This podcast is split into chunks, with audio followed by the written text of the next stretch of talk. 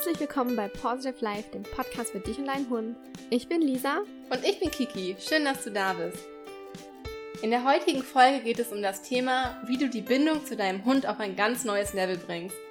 Da dieses Thema sehr umfangreich ist und wir den üblichen Rahmen unserer Podcast-Folge sonst komplett sprengen würden, haben wir diese Folge in zwei Teile gegliedert. In dem ersten Teil der Folge reden wir darüber, wie du die Bindung zu deinem Hund überhaupt erstmal aufbauen kannst und wie du sie optimierst, wenn diese Grundlage schon gegeben ist. Wir geben dir ein paar Tipps mit an die Hand, ähm, die du in euer alltägliches Leben integrieren kannst und zeigen dir, wie du herausfindest, wie stark die Bindung zu deinem Hund bereits ist. In der zweiten Folge geht es dann darum, eine ausgeglichene Bindung zwischen dir und deinem Hund herzustellen. Und außerdem reden wir darüber, was du tun kannst, wenn die Bindung zwischen euch zu einseitig ist und es eventuell schon zu einem gewissen Grad der Abhängigkeit gekommen ist. Ja, zunächst möchten wir euch erstmal den Unterschied zwischen Beziehung und Bindung erläutern. Eine Beziehung stellt erstmal jede mögliche Konstellation von zwei Personen oder Lebewesen zueinander dar, egal ob diese in positivem oder negativem Verhältnis zueinander stehen. Zwei Personen können also eine Beziehung zueinander haben, die sehr oberflächlich ist, nicht sehr tiefgründig, aber sie kann auch eng und ziemlich vertraut sein. Erst durch die Bindung, die sich nach und nach zwischen diesen beiden Personen entwickelt, kann eine emotionale Wertung und Entwicklung dieser Bindung entstehen. Jeder Mensch, der also einen Hund hat, hat grundsätzlich erstmal eine Beziehung zu seinem Hund. Aber erst durch die gemeinsamen Erfahrungen, Erfolge und positiven Erinnerungen, die im Laufe der Zeit entstehen, entwickelt sich die Bindung zwischen den beiden. Wie du merkst, ist das Wort Bindung eher positiv behaftet, während das Wort Beziehung durchaus auch negativ verknüpft sein kann. Das liegt daran, dass sich Bindung nur durch positive Erfahrungen entwickeln kann. Eine negative Bindung in dem Sinne gibt es gar nicht. Wenn, dann gibt es eher gar keine Bindung oder eine zu starke Bindung in Form von Abhängigkeit, mehr aber dazu im zweiten Teil. Bindung setzt sich aus unserer Sicht im Wesentlichen aus folgenden Elementen zusammen. Zusammenhalt und Sicherheit und Zuneigung, woraus sich wiederum Vertrauen ergibt. Und Vertrauen bietet die Grundlage für eine zuverlässige Bindung. Denn je nachdem, wie stark die Bindung zwischen euch ist, wirkt sich das auf euer gemeinsames Zusammenleben und auf den Umgang mit Situationen im Alltag aus. Zudem wirkt sich die Bindung auch auf den Erfolg beim Lernen in Trainingssituationen aus und diese gemeinsamen Erfolge, das entgegengebrachte Vertrauen beiderseits, sind so, so wertvoll für die Bindung zwischen dir und deinem Hund. Ja, und wie man die Bindung zu seinem Hund intensiviert, möchten wir in dieser Folge dir gerne anhand von fünf Tipps mit auf den Weg geben. Zum ersten Punkt. Bevor wir von unseren Hunden verlangen können, uns zu vertrauen, sollten wir erstmal lernen, überhaupt vertrauen zu können. Hierzu ein Beispiel von Nala und mir. Wir wohnen ja in einer Mietswohnung mit Garten. Und unser Garten grenzt jeweils zur linken und zur rechten Seite an den Garten eines Nachbarn. Unsere Gärten sind aber nicht mit einem Zaun voneinander abgegrenzt, sondern ähm, mit einem Busch. Und ähm, dieser Busch bietet Nala so viel Platz, dass sie locker hindurch oder ja, zwischendurch oder vorbei in die Nachbarsgärten huschen kann. Macht Nala das auch? Geht die auch zu den Nachbarn rüber? Ja, ja. Ähm, anfangs ist sie tatsächlich jedes Mal in den Nachbars oder in den Nachbarsgärten verschwunden, wenn wir uns im Garten aufgehalten haben und wir mussten eher erstmal klar machen, wo ihre Grenzen sind. Mittlerweile hat sie verstanden, dass sie sich nur in unserem, also nur in unserem Garten aufhalten darf ähm, hin und wieder, wenn aber auch nur selten, kommt es dann aber doch mal eben vor, dass sie in den Nachbarsgarten verschwindet. Und ja, der kleine Frechdachs. Und, und damit das eben nicht passiert, beobachten wir sie immer aus den Augenwinkeln oder auch mal aus dem Fenster heraus, um zu überprüfen, ob sie ja brav in, in unserem Garten liegt. Big Brother is watching. ja. Ja, und da erwische ich mich immer wieder dabei, ähm, dass ich meine, Nala dabei zu erwischen, wie sie gerade in, ähm, ja, auf dem Weg in den Garten des Nachbarn ähm, ist. Und da liegt sie einfach nur brav auf dem Rasen oder schnuppert in der Luft, schaut sich die Vögel an oder die Kaninchen, die hier manchmal vorbeihoppeln. Und dann denke ich mir immer, ja, jetzt habe ich dich erwischt, aber in Wirklichkeit ist es halt gar nicht der Fall. Ja, das kenne ich. Also ich erwische mich auch ganz oft dabei, dass, dass ich dem Hund irgendwie nicht traue, nichts zutraue. Und dann denke ich aber im gleichen Moment, oh Mann, eigentlich weiß ich doch, dass sie das nicht machen und dass ich ihnen einfach mal vertrauen soll. Genau. Wir sollten unseren Hunden manchmal einfach viel mehr vertrauen. Klar ist es wichtig, im Blick zu haben, dass unsere Hunde nichts anstellen oder nicht in Nachbars Garten entfliehen. Aber in dieser Situation, in der eigentlich nichts Schlimmes passieren kann, also Nala kann hier nicht irgendwie auf die Straße rennen oder abhauen, ähm, kann man dem Hund schon mal ein bisschen, äh, ja, was zutrauen. Ja, Hunde merken das nämlich total schnell, wenn wir sie auch nur aus dem Augenwinkel heraus beobachten.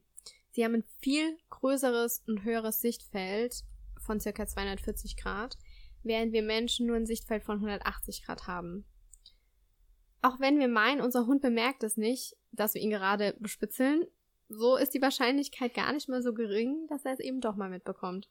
Wenn du jemand bist, der seinen Hund gerne und häufig beobachtet und dazu neigt, ihn stark zu kontrollieren, versuche doch mal nicht jedes Mal dem Bedürfnis nach Kontrolle nachzugeben und zum Beispiel nur jedes zweite oder nur jedes dritte Mal nachzusehen, ob dein Hund in den Nachbarsgarten verschwunden ist oder immer noch brav in der Sonne liegt, jetzt in unserem Fall. Soweit es möglich ist, lasse ihm seine Freiräume und gehe nicht immer vom Schlimmsten aus. Das lässt sich entspannter im Umgang werden, was sich wiederum auf deinen Hund überträgt. Das kann nicht nur hilfreich im Alltag sein, denn es kann dir auch im Training weiterhelfen, wenn wieder die Gedanken kommen, oh, mein Hund, der kann das nicht, der wird schon wieder nicht im Platz liegen bleiben oder mein Hund hat Angst, durch die Menschenmenge zu laufen. Schiebe die Gedanken zur Seite und trau deinem Hund auch gewisse Dinge zu. Außer er hat wirklich Panik, dann solltest du die Situation für deinen Hund kontrollieren und ihm Sicherheit geben. Da musst du halt selber einmal abwägen. Sage dir in Trainingssituationen immer wieder, wir schaffen das. Denn negative Gedanken und Unsicherheit können sich immer negativ auch auf die Bindung auswirken. Strahle also Vertrauen aus und sei mutig. Ja, und der zweite Tipp ist die Zweisamkeit mit deinem Vierbeiner.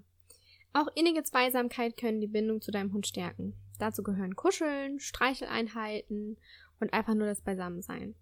Aber eben nur in dem Maße, wie dein Hund es zulässt und er es auch als angenehm empfindet.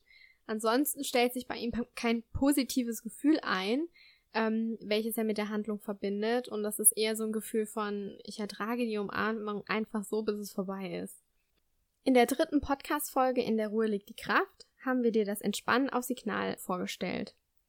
Dies kannst du super anwenden, um die Bindung zu deinem Hund zu stärken. Man sollte allerdings auch beachten, dass manche Hunde Körperkontakt gar nicht möchten, Achte hier bitte ganz genau auf deinen Hund. Steht er auf und geht, dann lass ihm bitte seinen Freiraum. Das muss nicht unbedingt bedeuten, dass er den Körperkontakt scheut, weil die Bindung zwischen euch so schlecht ist. Manche Hunde mögen so engen Körperkontakt einfach von Grund auf nicht.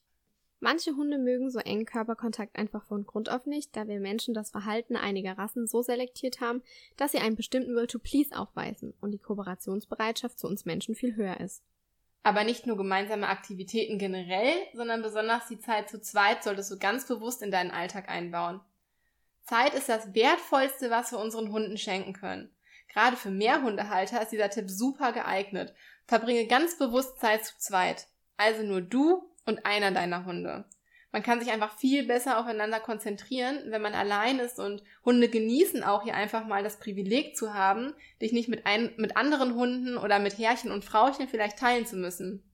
Wenn man mit mehreren Hunden unterwegs ist, dann kann man sich auf dem Spaziergang oder dann beim Training nämlich nur schwer zu 100 Prozent auf nur einen seiner beiden Hunde einlassen.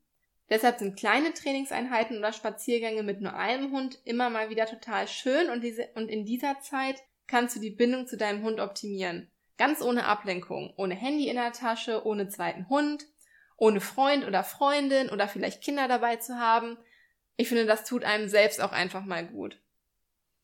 Lisa, wie regelt ihr das mit der Mehrhundehaltung eigentlich? Du hast ja auch den Finn und den Samu. Gehst du oft mit beiden Hunden gleichzeitig spazieren oder wie gestaltest du den Alltag abwechslungsreich, sodass beide Hunde auf ihre Kosten kommen? Ja, ich mache das oft so, dass ich nur mit Finn oder nur mit Samu eben spazieren gehe, also immer nur mit einem Hund. Dann mhm. habe ich halt den Aufwand, dass ich zweimal hintereinander spazieren gehe. Die Spaziergänge gestalte ich allerdings kürzer, dafür sind sie viel intensiver, wenn ich mit beiden, ähm, als wie wenn ich mit beiden gleichzeitig unterwegs wäre. Wenn ich keine Zeit für zwei Spaziergänge hintereinander habe, aber dennoch Zeit mit meinen beiden alleine verbinden mö verbringen möchte, dann nehme ich beide auf dem Spaziergang mit und trainiere eben einzeln auf dem Spaziergang. Das heißt, ich lege einen der Hunde immer ab oder binde ihn an einem Zaun an und mit dem Hund, mit dem ich dann gerade trainiere, der bekommt meine volle Aufmerksamkeit. Und solche Momente einzuführen, in denen wir nur Zeit zu zweit verbringen, das hat unsere Beziehung schon ziemlich stark werden lassen. Ja, das glaube ich. Ja. ja, kommen wir zum vierten Tipp. Besonders Zeit und gemeinsame Aktivitäten wie ausgiebige Abenteuerspaziergänge oder Erfolge im Training sind wahre Booster für die gemeinsame Bindung. Beim Futtersuchspiel kannst du deinem Hund zum Beispiel Hilfestellung bieten und ihm die Richtung anzeigen, wo er noch Futter finden könnte. Das mache ich zum Beispiel auch bei Nala sehr gerne. Für einige Hunde ist das Gold wert für die Bindung, wenn man gemeinsam auf Futterjagd geht. Auch Erfolge im Training, wie zum Beispiel bei dem Erlernen von Tricks oder beim Parcours vom Digility, können die Bindung zwischen, ähm, können die Bindung gut zwischen euch stärken. Dein Hund lernt, dass er dir vertrauen kann und nimmt die gemeinsame Zeit als positives Erlebnis wahr. Lisa ist übrigens ausgebildete Digili-Trainerin, eine von wenigen aktuell noch in Deutschland. Ja. Ähm, magst du vielleicht kurz darauf eingehen? Also, oder Digility einmal kurz vorstellen? Ja, sehr gerne. Also, ähm, im Digility mhm. geht es um die Bindungsarbeit, den Spaß und die Förderung der Konzentration des Hundes. Der Hund lernt in einem kleinen Parcours bestimmte Aufgaben alleine zu meistern und vor allem in seinem Tempo. Wir als Halter geben lediglich eine kleine äußere Motivation in Form von Stimmungsübertragung oder Leckerchen im Hund vor. Der Hund erarbeitet sich allerdings die Hindernisse alleine. Wir geben ihm lediglich die Sicherheit, es zu schaffen und motivieren ihn, wenn er sich nicht traut, gewisse Hindernisse zu überwinden.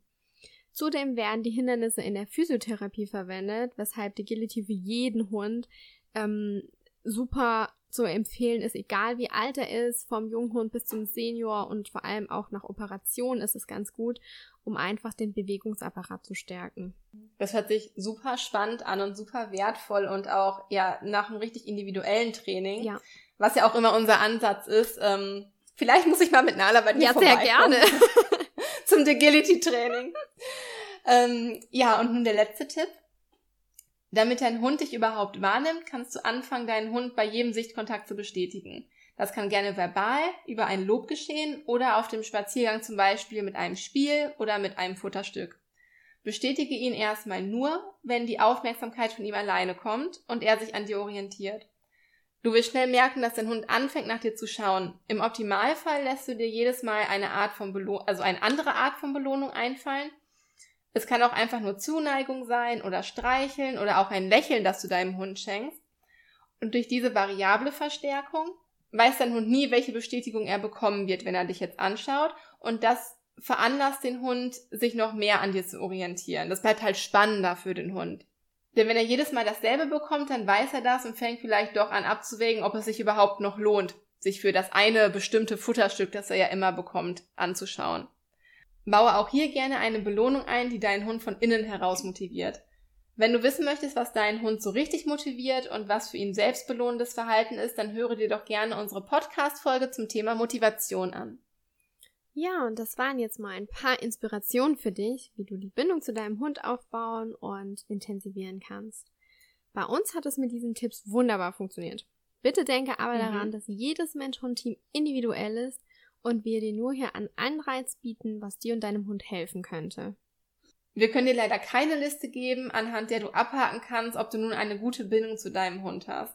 Zum einen empfindet jeder etwas anderes als gut und zum anderen entwickelt sich auch jedes Mensch-Hund-Team unterschiedlich schnell.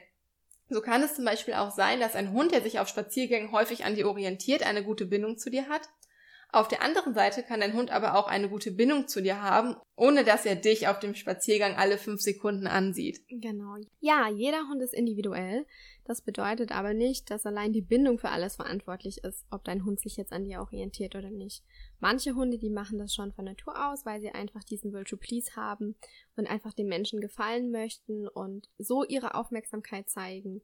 Und andere Hunde, die haben ihre Vorlieben in anderen Aufmerksamkeiten. Das erfährst du allerdings in Folge 2. Wir fassen noch mal kurz für dich zusammen, was die wichtigsten Punkte aus dieser Podcast-Folge waren.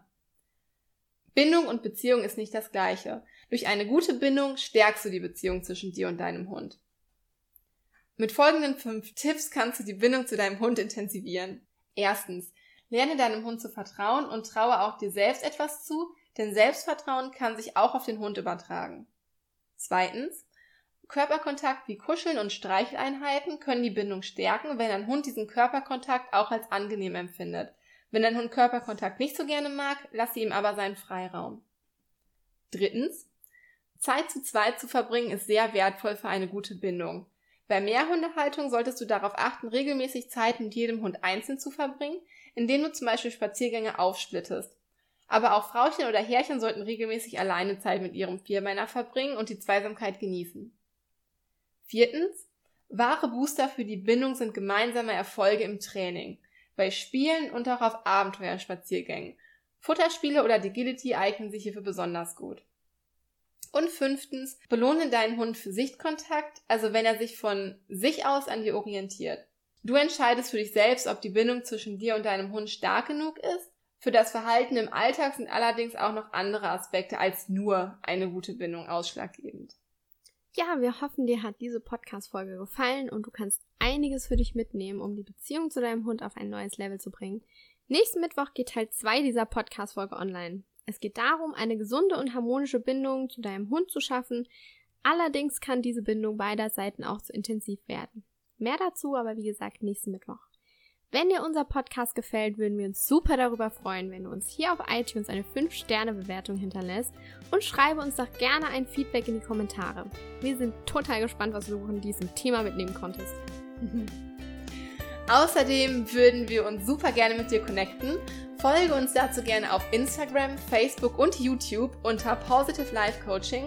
Alle Kontaktdaten haben wir euch wie immer in den Shownotes verlinkt. Wir wünschen dir noch einen wunderschönen Tag und freuen uns, wenn du nächste Woche wieder dabei bist. Stay positive, deine Kiki und deine Lisa.